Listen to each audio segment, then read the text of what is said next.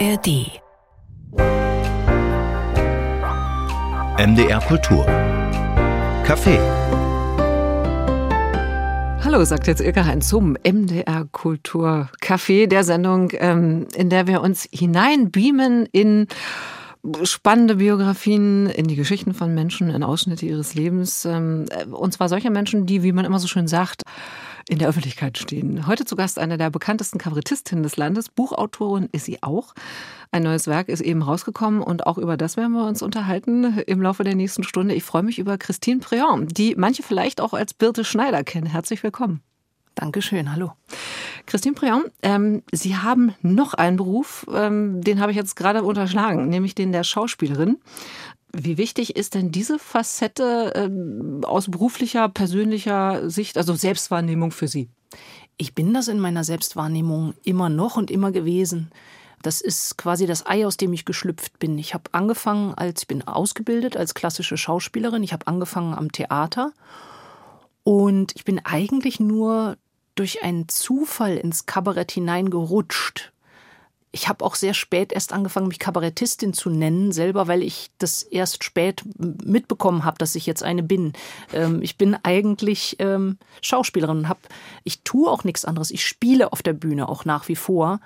Der Unterschied ist vielleicht nur der, dass ich mir mittlerweile meine Stücke selber schreibe und dass ich mich implizit politisch äußere, wobei das natürlich ein guter Schauspieler eigentlich auch immer tun sollte, wenn er nicht reine Marionette sein möchte. Naja, ah äh, gut, Rollen machen nicht immer alles möglich.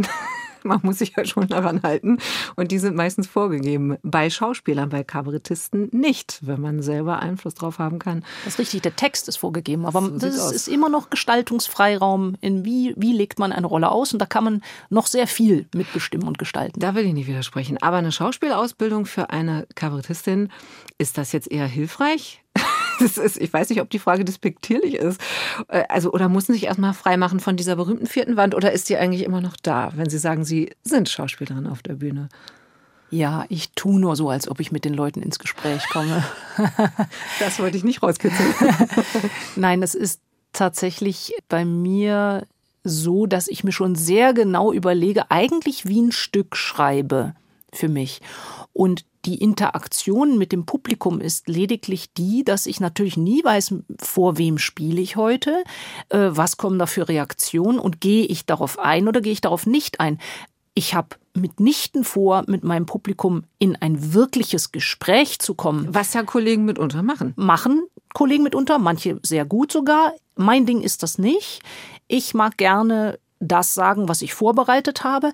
Und natürlich, wenn Dinge passieren, es kommt vor, dass Leute äh, irgendwas reinrufen. Ja, reagieren muss man, ne? Äh, ja, man muss sich in dem Moment überlegen, reagiere ich oder reagiere ich nicht. Und natürlich auch eine Nichtreaktion ist eine Reaktion. Es gibt dann tatsächlich auch Momente, in denen ich, das findet dann in Bruchteilen von Sekunden statt. Da steht man auf der Bühne und denkt, Scheiße, das haben jetzt alle gehört, was der gesagt hat. Ich muss jetzt entweder was sagen oder ich sage nichts. Und das spielt sich so innerhalb von wirklich kürzester Zeit ab. Und dann gibt es auch von mir die Entscheidung manchmal, dass ich dann sage, ich schließe einfach nur kurz die Augen, atme durch und fange nochmal an zu reden. Und das ist auch ein Dialog. Ne? Das ist auch eine Entscheidung, die man da trifft. In Ihrem Fall könnte ich mir sogar gut vorstellen, dass es genügt, einen Blick in die entsprechende Richtung zu werfen. Ganz sicher. Blicke sind manchmal sehr gut dafür.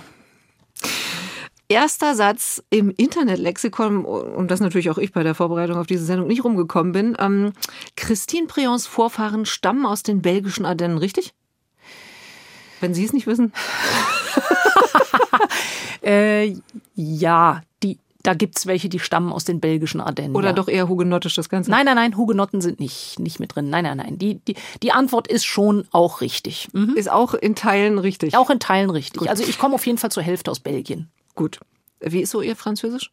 Oh, ich habe ich hab ein gutes Französisch, aber ich hätte auch ein muttersprachliches haben können. Mhm. Es ist leider nicht dazu gekommen.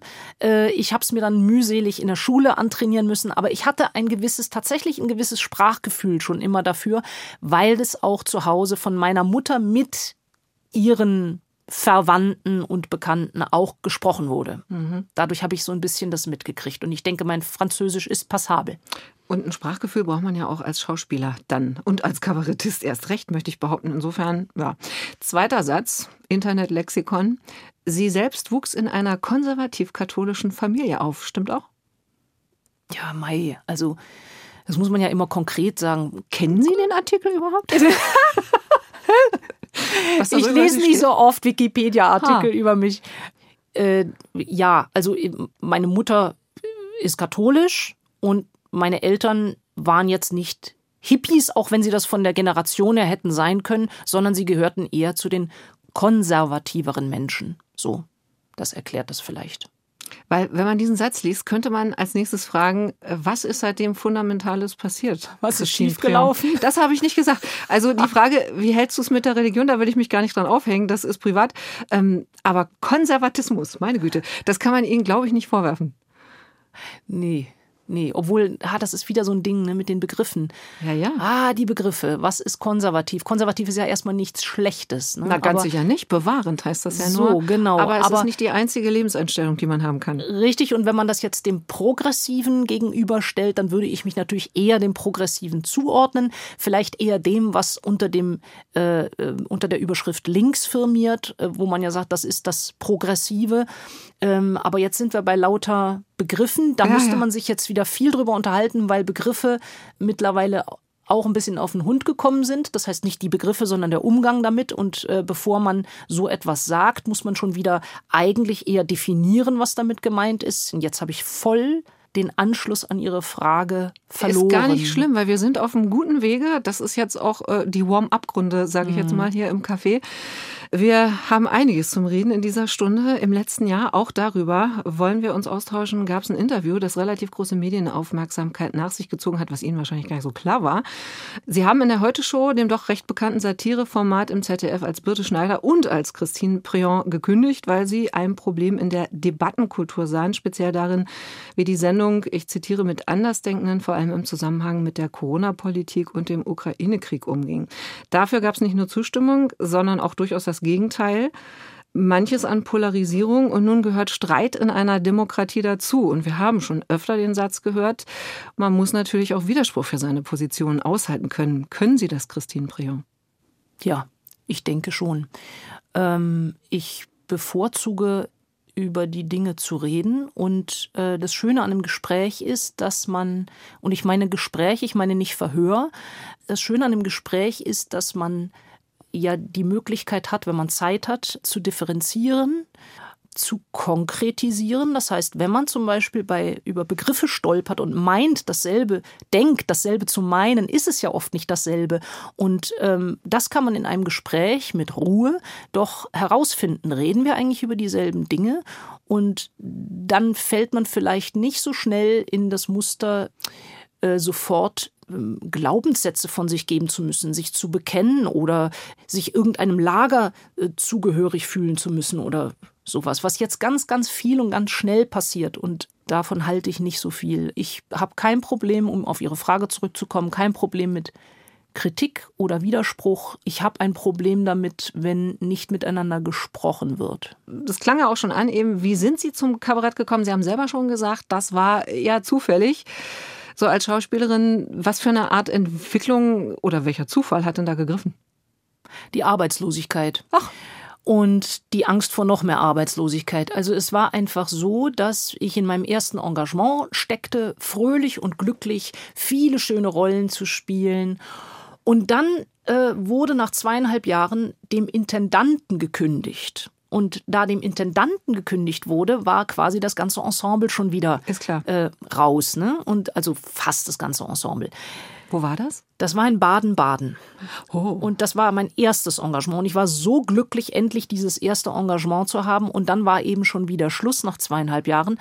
Und das bekamen wir ein Jahr vorher zu hören, wer da alles gekündigt ist, nämlich eben fast alle. Und dann haben eine Kollegin und ich gesagt, okay, wenn wir jetzt schon wieder an dem Punkt sind, wo wir wieder 100 Bewerbungen rausschicken müssen, auf die wir keine Antwort bekommen, dann machen wir doch, da wir nichts zu verlieren haben, machen wir doch jetzt einfach das, worauf wir selber Lust haben und wie wir uns selber besetzen würden. Und dann haben wir gesagt, okay, wir sind zwei Frauen, wir machen was Lustiges Und wir machen wirklich, wir, wir machen das, wo, wofür es eben wenig Frauenrollen gibt. So. Und dann haben wir uns selbst ein Stück ausgedacht, geschrieben, auch so improvisiert, auf die Beine gestellt und haben dann gedacht, wo bieten wir das denn jetzt an? Und das ließ sich ganz gut an Kleinkunstbühnen anbieten, weil äh, ja, war einfach so die, die beste Möglichkeit, äh, was Komisches anzubieten. Und dann haben wir es da angeboten und dann lief es eben unter Kleinkunst Querstrich Kabarett. Es war nichts anderes als zwei Frauen, zwei Schauspielerinnen, die spielen. Und wir haben aber natürlich, wir haben eine politische Grundlage gehabt. Das heißt, wir haben nicht nur was Komisches gemacht, sondern wir haben was Komisches aus unserer schlimmen Situation gemacht, die nicht nur Schauspielerinnen betrifft, sondern gesamtgesellschaftlich ein Problem war. Damals 2004, 2005 äh, war das hochaktuell. Wir hatten Angst vor Hartz IV. Wir haben einfach gewusst, wir kriegen jetzt ein Jahr lang Arbeitslosengeld und dann droht uns Hartz IV, wenn wir nicht gleich wieder im nächsten Engagement sind. Und diese Verzweiflung, die wirklich da war, die reale Verzweiflung, die haben wir umgesetzt in ein künstlerisch umgesetzt und haben zwei Schauspielerinnen gezeigt, die aus der Angst in Hartz IV abzurutschen, bereit sind, alles zu machen. So hieß auch das Programm. Wir machen alles, genau. Und wir haben quasi uns, wir haben wirklich also alles gemacht. Wir haben uns auch völlig entblödet und, und, und es war, es ist, es ist natürlich die Not birgt natürlich auch viel komisches Potenzial. Ja, da sind auch Strumpfhosen gefallen. da weiß. sind auch Strumpfhosen gefallen. Ähm, und das war auch albern teilweise, aber es war auch, glaube ich, wirklich komisch, dass da zwei bereit sind, alles zu tun, nur um die Gunst des Publikums und damit weitere Engagements zu bekommen. Und damit war der Startschuss für das Kabarett gelegt. Äh, das hieß Top Sigrid zusammen mit Eva Eisel. Und wie politisch, also Sie haben es ja jetzt angedeutet, aber ähm, war das sozusagen der Boden? Sie sind eine der wenigen, muss man ja sagen. Es gibt nach wie vor nicht viele Frauen, die sich so explizit mit politischem Kabarett oder überhaupt mit Politik auseinandersetzen. Wie politisch war das und hat das den Boden bereitet für das, was Sie jetzt machen? Ja, das wie gesagt, das, das war eine politische Grundlage, auf mhm. der wir diese sehr komische, mhm. dieses sehr komische Spiel dann entwickelt haben. Aber Sie haben sich noch nicht an Tagespolitik oder irgendwie aufgehangen an größeren gesellschaftlichen Entwicklungen. Nein, wobei natürlich, äh, ich sag mal, Hartz IV, das ja. ist eine größere gesellschaftliche Entwicklung. Das und, äh, und das war die, die Lebenssituation vieler Menschen. Und ich habe nur gemerkt, das interessiert mich, dieses mit der Zeit was zu tun zu haben, mit den Themen unserer Zeit, mit den Nöten und daraus meinen Stoff zu entwickeln, was ich dann auf die Bühne bringen will. Und genauso habe ich es dann auch im Weiteren gehalten, weil ich auch gemerkt habe, das ist eine gute Bühne für mich. Ich habe gern da gespielt äh, vor den, also diese Kleinkunstbühnen sind was ganz Lebendiges und da hat man wirklich was mit dem Publikum zu tun.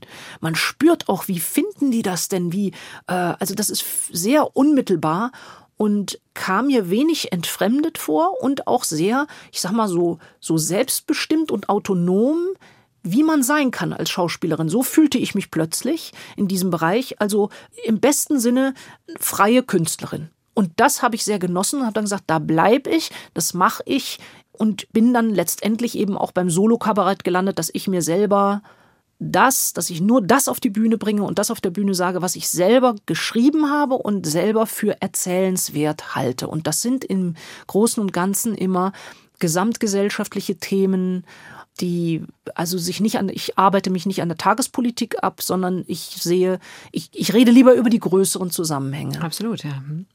Wie reagieren Sie, Christine Préant, auf den Begriff Frauenkabarett? das wusste ich, dass Sie da lachen. Ich finde den Begriff super, weil der impliziert irgendwie, es gibt Kabarett und es gibt Frauenkabarett.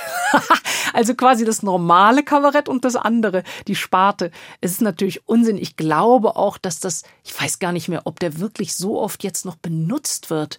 Ähm, es gibt doch mittlerweile deutlich mehr Frauen im Kabarett, als das vielleicht noch vor 20 Jahren der Fall war.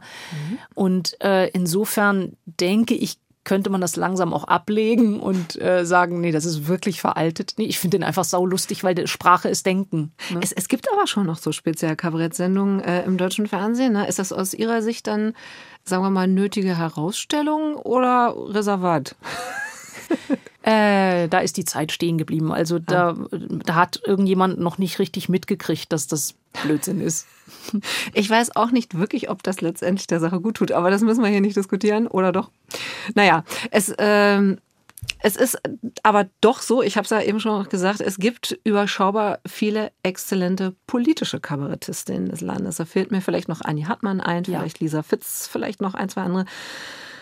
Ähm, haben Sie sich dann aber doch über die Jahre, also wenn wir jetzt mal von Top Secret äh, gedacht anfangen, also beziehungsweise wenn wir das mal als Startpunkt setzen, haben sich über die Jahre immer mehr politisiert? Also ist die Politik immer mehr hineingerutscht in Ihr Denken, in äh, das, was Sie schreiben?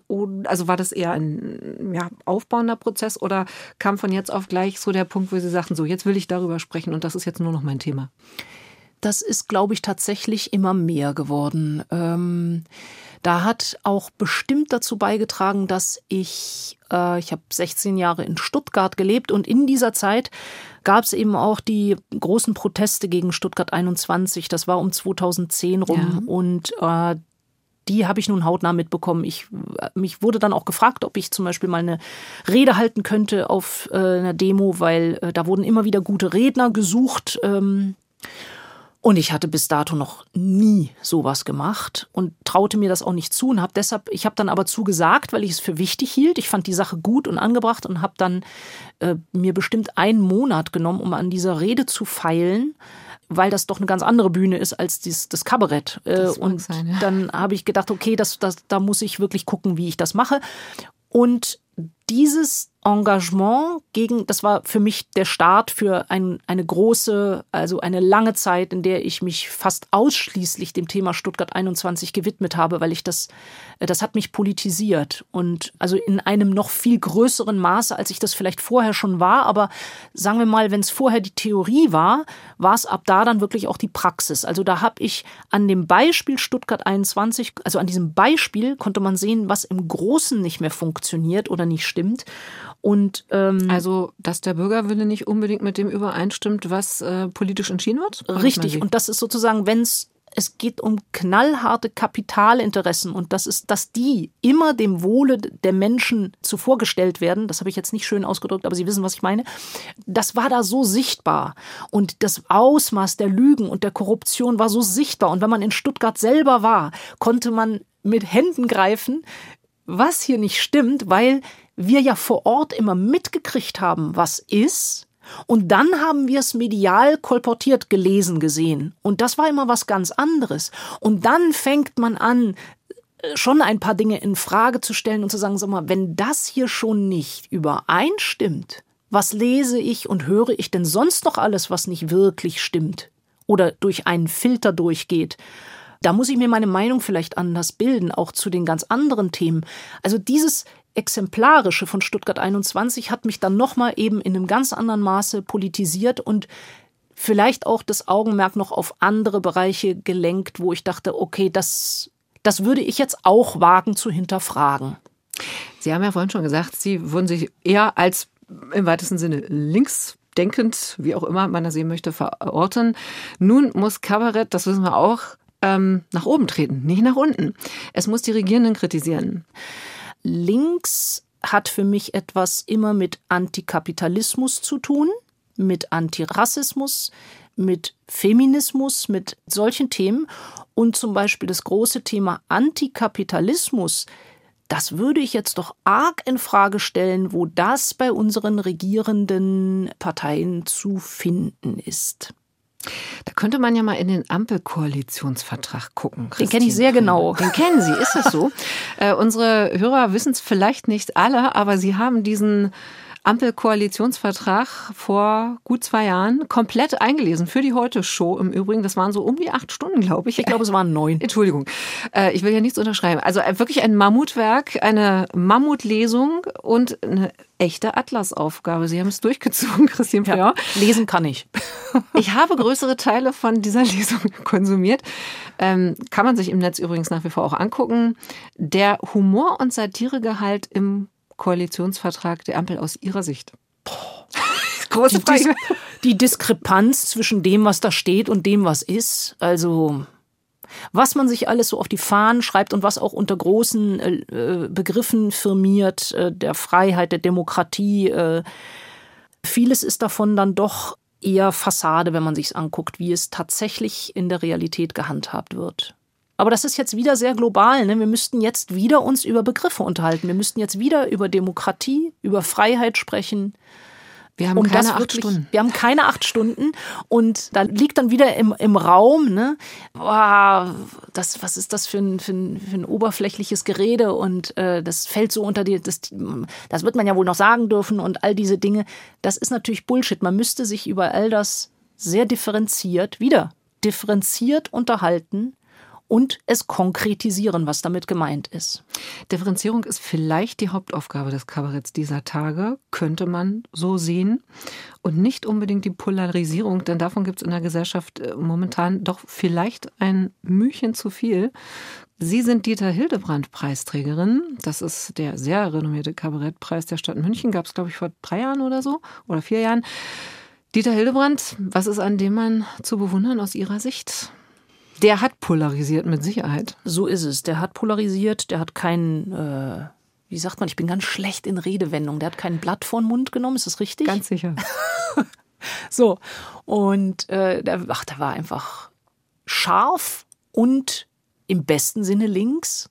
Mhm. Ähm, und, äh, und dabei sehr humorvoll, sehr witzig. Hatte der das damals leichter, Kabarett zu machen? Was vermuten Sie? Also als es auch noch keine, muss man ja sagen, da gab es noch keine, also der musste sich auch Gegenwind gefallen lassen, keine Frage, aber es gab noch nicht diese Shitstorm-Kultur durch das Netz, was wir eben heute haben. Äh, Dieter Nur, auch andere können da ein Lied von singen. Und ähm, was meinen Sie zum Hildebrand? Tja, ob er es leichter hatte. Es wäre interessant zu wissen, zu erfahren, wie er sich heute damit fühlen würde, wie, wie es ihm damit ginge, wie er sich hier rumschlagen würde mit dem, was jetzt ist. Ähm, das würde mich mal interessieren. Was würde er sagen? Wie würde er es sagen? Vielleicht ist das das Interessante. Wie würde er es sagen, damit es gehört wird, damit er nicht zur persona non grata wird, damit man ihm zuhört? Das ist alles mittlerweile etwas schwierig geworden. Es gibt eine Menge Talkshows im deutschen Fernsehen, wo man sicher eigentlich zuhören sollte, funktioniert mal mehr, mal weniger. Kommt eben immer drauf an. Würden Sie oder gibt es eine Talkshow, in die Sie gern mal gehen würden von Markus Lanz Maischberger, hart aber fair? Man soll ja nie, nie sagen, aber ich sag jetzt mal nein, nie. Also ich, äh, ich denke, das sind nicht die Orte, an denen man redet und äh, an denen einem zugehört wird, an denen man ausreden darf, an denen man wirklich in, miteinander ins Gespräch kommen möchte. Das sind Talkshows, das ist eher eine Art von Entertainment. Und da werden auch ganz andere Dinge ausgefochten. Ich möchte nichts ausfechten. Ich möchte mit Leuten gerne reden. Deshalb ist für mich auch das Zweiergespräch, also wenn ich sozusagen mit einem mit jemandem, der das moderiert, ins Gespräch komme, das ist mir immer lieber als äh, so eine Runde, wo ich auch nicht weiß vorher, wer sitzt denn da. Also ich weiß nicht, was mit mir passiert, wenn ich in einer Talkshow mit Karl Lauterbach sitze oder ich weiß es nicht. Ich ah. möchte es nicht wissen. Hm. Und ich glaube, ich möchte mich gar nicht in die Situation bringen. Moment, wer müsste denn drin sitzen, damit Sie reingehen würden? Also mit wem würden Sie denn gerne mal reden? Angebot. Wenn ich mir die Talkshow aussuchen dürfte. Und die Gäste. Puh. Also in meiner Talkshow würden außer mir noch Martin Sonneborn und Dietrich Brüggemann sitzen. Oh, interessante Kombination. da würde ich mich wohlfühlen.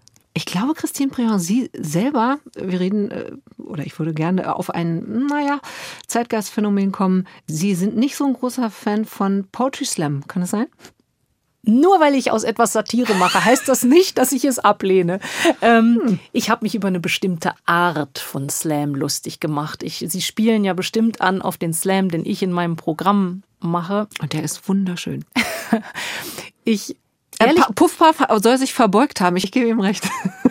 also, meine Zielrichtung ist eigentlich nie die Person, die irgendwas macht, ob das jetzt der Slam ist oder ob das damals, vor vielen Jahren habe ich ähm, mal eine Nummer von Mario Barth umgepolt, zu, habe Poesie adaptiert. daraus gemacht, adaptiert. Ich habe Poesie daraus gemacht. Hm.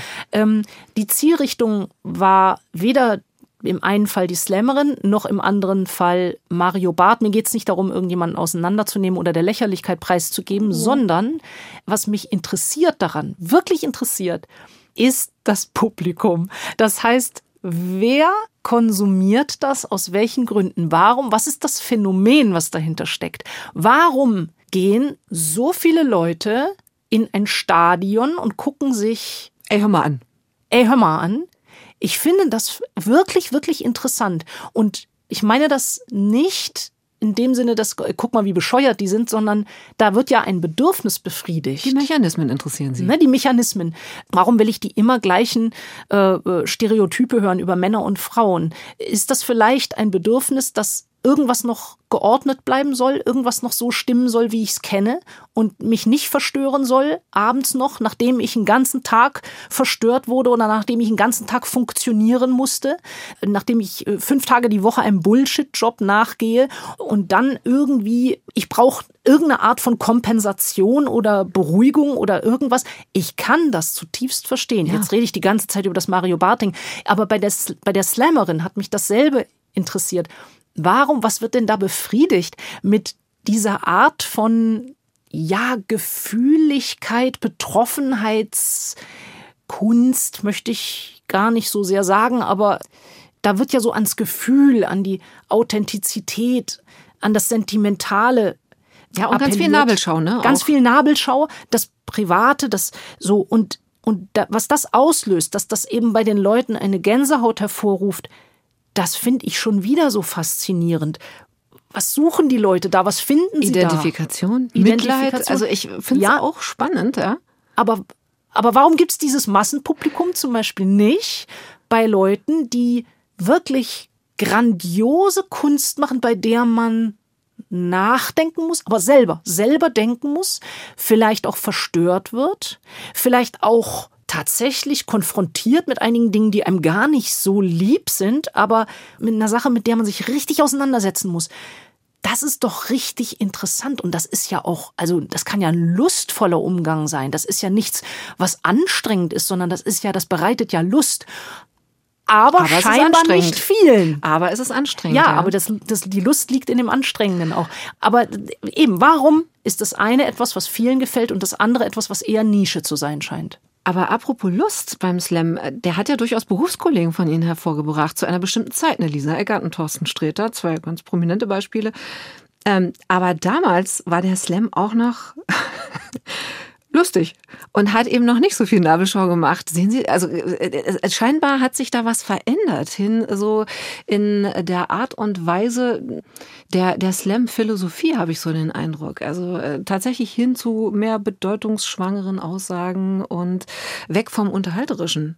Ja, ich bin jetzt keine Slam-Expertin. Ja, ich auch nicht. Ich habe das nicht so sehr verfolgt. Aber ich finde das nur einen interessanten Prozess. Also Interessant. Also, Sie hätten ja auch aus dem Slam hervorgehen können, theoretisch. Äh naja, ich bin Kam ja aber nicht so. Sie sind nee, aus einem ganz anderen ja Gewerk. von der Bühne gekommen ah, ja, schon, genau. ne? um die Ecke gekommen sozusagen.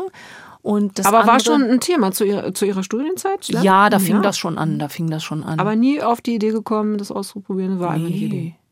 Muss ja auch nicht. Nee, ich habe das auch nicht so ganz verstanden, was das ist. Ich habe gedacht, was ist denn Slam? Das ist doch eigentlich, Leute schreiben Gedichte oder, oder wie? Oder Leute schreiben Texte. Also ich habe es, glaube ich, nie so ganz einordnen können. Aber mit Leichtigkeit hat das Ganze irgendwie nicht so viel zu tun, habe ich den Eindruck. Und diese Leichtigkeit ja, ich weiß nicht, manchmal könnte man auf die Idee kommen, wir leben auch so in so einem neuen Pietismus, was den Humor angeht. Viele Berufskollegen von Ihnen bemängeln das auch und sagen, es ist schwieriger geworden, heute Satire zu machen, äh, einfach auch Pointen zu machen, die vor 10, vor 20 Jahren ohne Probleme durchgegangen sind. Das ist vielleicht auch gut in einigen Zusammenhängen. Wir sind achtsamer geworden und so weiter. In anderen vielleicht aber nicht. Hm. Tja, auch da ne, muss man im Grunde genau hingucken. Die, das ganze Thema Political Correctness hat ja seinen Ursprung in etwas durchaus Sinnvollem und Berechtigtem. Es ist ja gut, wenn man seine Sprache überdenkt. Es ist gut, wenn man darüber nachdenkt, ist es eigentlich richtig, dieses Wort noch zu sagen? Und warum wollen denn alle, dass ich das nicht mehr sage? Dann gucke ich mir an, dann überlege ich, okay, die Gründe, machen die Sinn? Ah ja, ja, ja, die machen Sinn. Okay. Und ist es jetzt so schlimm, wenn ich es weglasse? Nö, kann ich eigentlich auch was anderes sagen. Okay, dann lasse ich es weg. Und das kann ich ja in jedem konkreten Fall mir auch angucken. Und es gibt wirklich gute Gründe, warum bestimmte Sachen, warum sich Sprache auch so gewandelt hat in den letzten Jahren oder warum man so genau jetzt es nimmt und guckt. Aber das Ganze ist ja in eine ganz andere Richtung abgedriftet jetzt. Also das heißt, in dem Moment, wo ich über Political Correctness rede, äh, verstehen ja alle nur noch die Sprachpolizei darunter und die gibt es ja mittlerweile auch ganz, ganz arg. Also Leute, die darauf gucken, im Grunde gibt es dann so sowas wie Etiketten. Du musst es so sagen, du musst dich so verhalten, du musst die und die Leute müssen besetzt werden im Film, damit es korrekt ist. Ähm, und das treibt absurde Blüten, weil es nämlich auch wieder das Denken ausschaltet. Das heißt, es ersetzt das Denken, indem so bestimmte Kategorien gemacht werden da wird dann so ein Diversitätscheck gemacht. Ne? Also ist jetzt eine Frau dabei, ist jetzt ein, behinderter Mensch dabei, ist äh, bestimmte Leute aus den und den Ländern oder so. Ist egal. Es, ist, es muss, da wird ein Check gemacht und dann hat man es erfüllt. Und dann braucht man auch nicht weiter drüber nachdenken. Dass dadurch manchmal völlig absurde Geschichten rauskommen. Also ich habe von Kollegen gehört, die Drehbücher geschrieben haben und denen nachher in Redaktionen gesagt wurde, du, ähm, das wäre toll, wenn der Sohn aber äh, schwarz ist und nicht weiß. Ja, aber der muss doch, der hat doch zwei weiße Eltern. Das ist egal, das, äh, die Fragen sind egal, die man sich dann stellt. Das ist wichtig, dass das so ist. Ich glaube, das ist nicht im Sinne der Gruppen, die durch Sprache vielleicht bis jetzt eher benachteiligt wurden. Ich glaube, dass es im Interesse anderer Leute ist, äh, wenn solche Dinge in so ein Raster kommen und Denken dabei wieder ausgeschaltet wird. Debatte vorbei. Das machen Sie nicht in Ihrem aktuellen Programm. Das heißt leider Abschiedstour. Und natürlich sind Sie da schon hundertmal gefragt worden. Ist es das zweite Soloprogramm jetzt schon die Abschiedstour, Christine Briand? Das meinen Sie doch nicht ernst. Ich fand das raffiniert, weil ein zweites Programm wird natürlich an dem ersten gemessen. Und dann sagt man, wenn das erste toll war, oh ja, jetzt, naja, hm. Aber ein letztes Programm, das ist dann ja schon wieder was ja, Besonderes. Und alle wollen sehen, um nochmal die Prä auf der Bühne zu erleben. Genau. Nein, ähm, Spaß beiseite. Ich habe ich habe daraus einen Spaß, mir einen Spaß erlaubt und habe das aber ganz offen getan und habe natürlich überall kenntlich gemacht, dass das hier eine Scheinabschiedstour ist. Was dann passierte, war das Leben.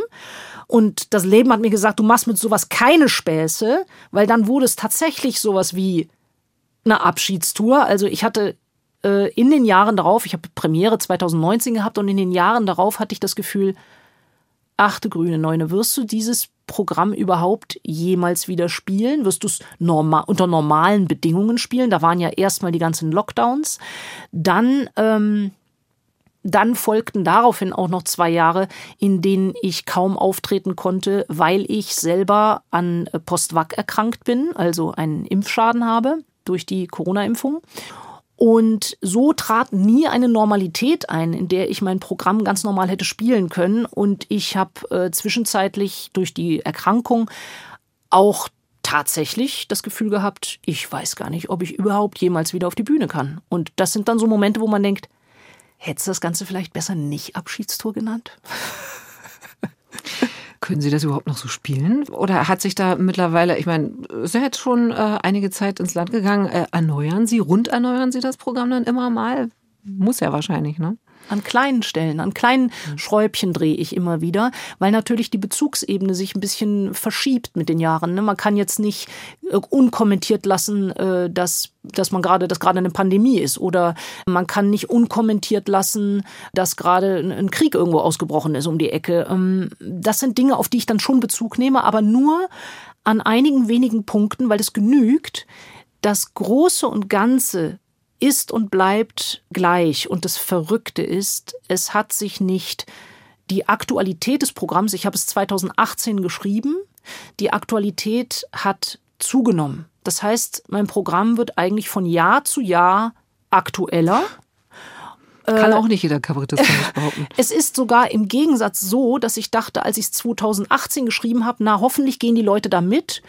Es gibt äh, Teile in meinem Programm, wo es um Faschismus geht und wo ich gedacht habe, hm, hoffentlich erkennen sie die Dinge, die ich, wo ich schon faschistoide Tendenzen drin erkenne, hoffentlich erkennen die anderen das auch darin oder betrachten das äh, nicht als völlig unangemessen und in den Haaren herbeigezogen. Mittlerweile ist das eine Binse. Also mittlerweile brauche ich darüber gar nicht mehr. Ich finde es fast schon, fast schon ein bisschen überholt. Von der Wirklichkeit. Dann leider, Ja. muss man sagen. Hm. Ist es richtig oder wäre es richtig, das Programm als ein Utopieprogramm zu bezeichnen? Das ist richtig. Ja, ich spreche über, also an, über weite Strecken des Programms äh, spreche ich über alternative Gesellschaftsmodelle, Lebensmodelle und tue das hoffentlich auf unterhaltsame Art und Weise, äh, dass auch man auch darüber lachen kann, äh, auch wenn das Thema vielleicht gar nicht so erstmal so zum Lachen einlädt auf den ersten Blick. Ähm, ja, mir ist daran sehr gelegen, dass wir nicht nur das, was man vom Kabarett kennt, ist die Kritik am Bestehenden. Und das alleine würde mir nicht reichen, weil ich denke, was soll das sozusagen bringen an dem Punkt, wo wir sind, immer wieder aufs Neue, die Symptome dessen, was wir kennen, zu entdecken, also zu sagen, okay, Finanzkrise, Flüchtlingskrise, äh, jetzt haben wir Corona, immer das wieder neu zu benennen und dabei aber das eigentlich, die eigentliche Ursache, die strukturellen Ursachen außer Acht zu lassen, die interessieren mich viel mehr. Was liegt dem zugrunde und was schafft immer wieder die, immer wieder neue Probleme? Äh, meines Erachtens ist es das ökonomische System, in dem wir leben. Und da war mir einfach dran gelegen, darüber zu reden, muss das denn so sein? Muss das denn so bleiben? Oder also ist es Gott gegeben? Oder kann man das irgendwie auch vielleicht ändern, abschaffen, was anderes machen? Die Kabarettistin Christine Prion ist zu Gast bei MDR Kultur im Café, ähm, die letztes Jahr ausgestiegen ist aus der Satiresendung ZDF Heute Show, wo sie etliche Dienstjahre als äh, Außenreporterin Birte Schneider absolviert hat. Und sie hatten sowas im Interview zu lesen, Christine Prion, zunehmend Bauchschmerzen mit der Art, wie große gesellschaftliche Themen seit Corona behandelt werden. Gegen andere Meinungen, ich zitiere, wurde in der Satire-Sendung Stimmung gemacht, aber sie wollten sich daran nicht beteiligen, Andersdenkende der Lächerlichkeit preiszugeben. Würden Sie das heute nach wie vor so unterschreiben? Ja, das war der Grund, warum ich ausgestiegen bin. Und das ist auch genau das, was ich den Verantwortlichen dort bei der Heute Show so gesagt habe. Und darauf angesprochen wurde ich im Interview und dann habe ich das auch genauso wiedergegeben. Und dazu stehe ich heute auch. Es gab mehr Gegenwind, als Sie wahrscheinlich erwartet hatten. Ähm, man hat dagegen gesetzt, Sie würden keine Beispiele benennen, sondern ein Pauschalurteil abgeben, möglicherweise persönlich gefährden, möglicherweise eine subjektive Sicht. Ist ihr das denn nicht? Eine subjektive Sicht, natürlich. Was soll ich denn so anderes haben als meine subjektive Sicht? Das ist meine subjektive Sicht und wegen der habe ich äh, Konsequenzen äh, gezogen und bin ausgestiegen. Na klar. Ganz sicher gibt es keine redaktionellen Anweisungen von oben, von der Politik oder von der Sendeleitung der Heute-Show, Dinge so anzufassen oder abzubilden oder anders.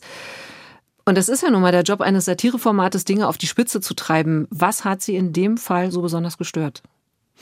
Also wenn ich Dinge auf die Spitze treibe als Kabarettistin, dann mache ich das ungern so, dass ich das wiederhole, was von der Regierung gesagt wird oder was die Regierung vielleicht gerne hören möchte.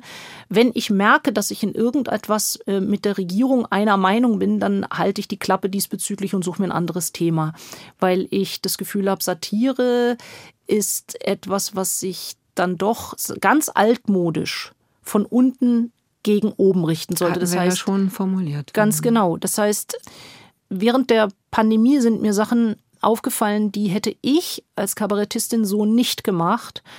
Es wurde zum Beispiel über Leute gesprochen, die sich nicht haben impfen lassen oder die die Maßnahmen der Regierung gegen die Pandemie als kritisch betrachtet haben. Das sind Leute, die Dinge anders gesehen haben und sich anders entschieden haben. Das ist für mich kein Grund, meinen Spott oder meine Witze in die Richtung äh, auszuteilen.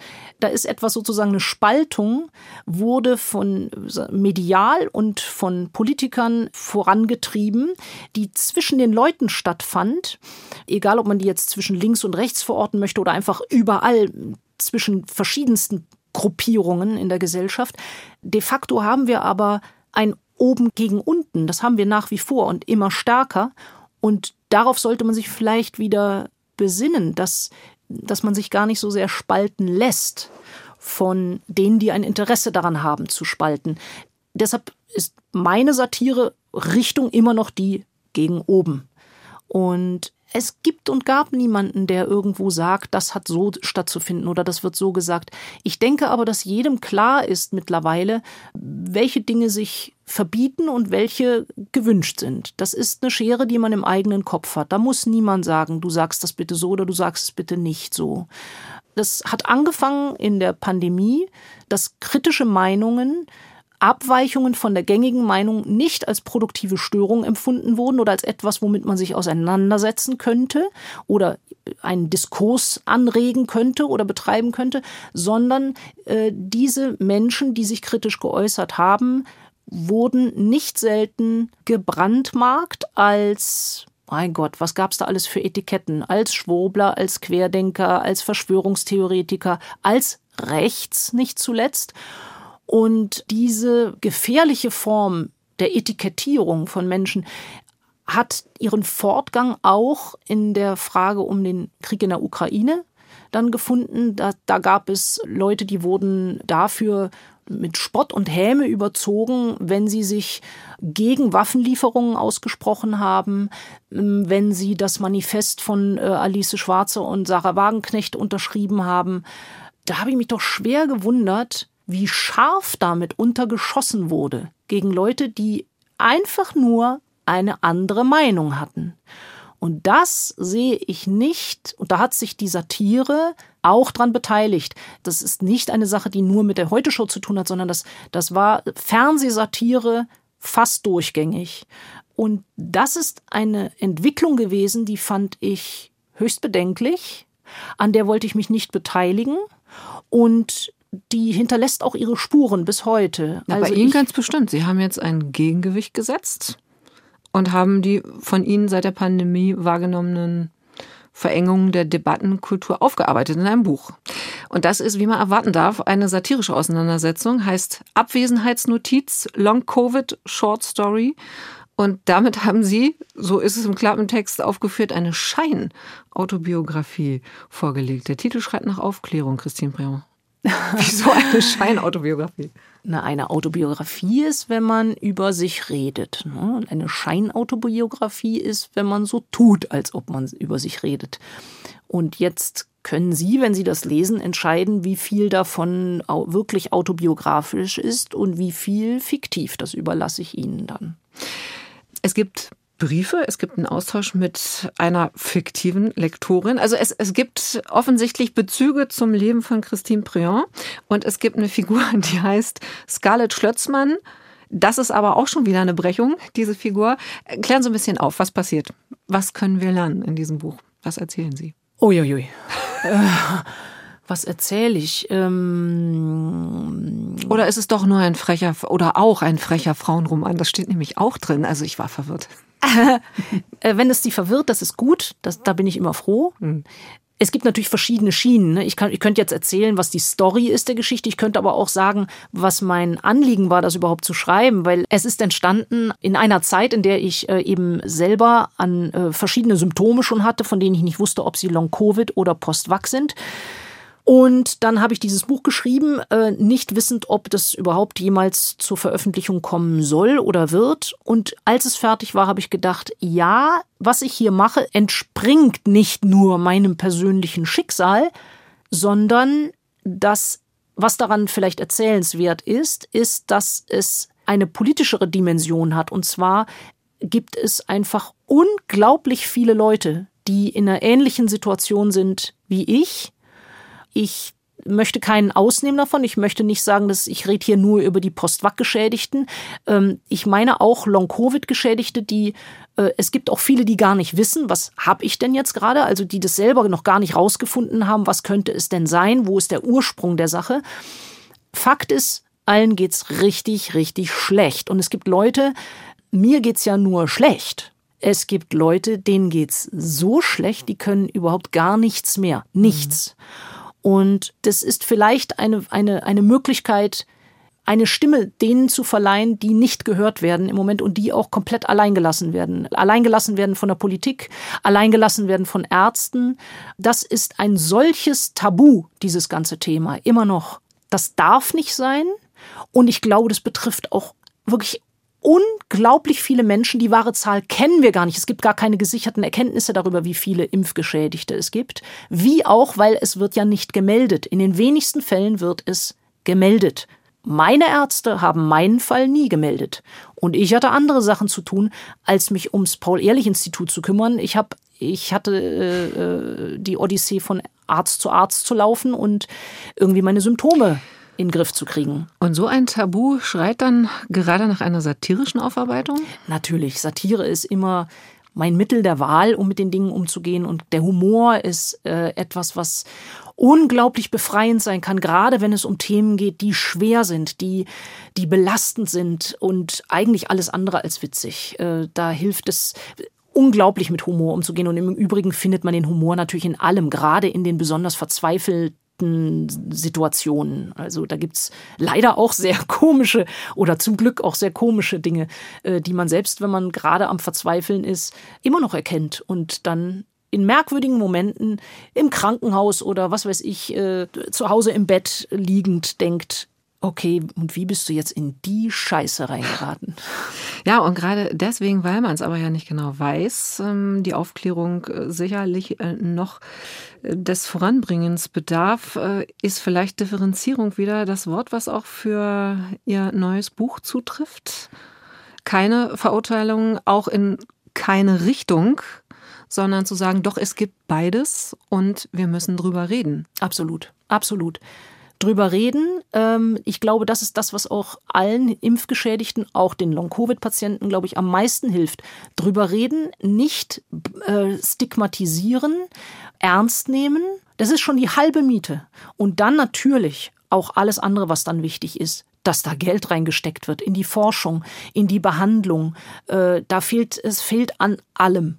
Und Zuvorderst ist es aber eben die Anerkennung dessen, dass da wirklich ein Problem ist und dass es anerkannt werden muss und dass darüber geredet werden muss. Wer nichts damit anzufangen weiß, ich zitiere aus dem Klappentext, liest einfach nur den frechen Frauenroman auf den Bonusseiten. Und da sind wir wieder beim Frauenkabarett, Christine Prion. Das können Sie nicht wirklich wollen.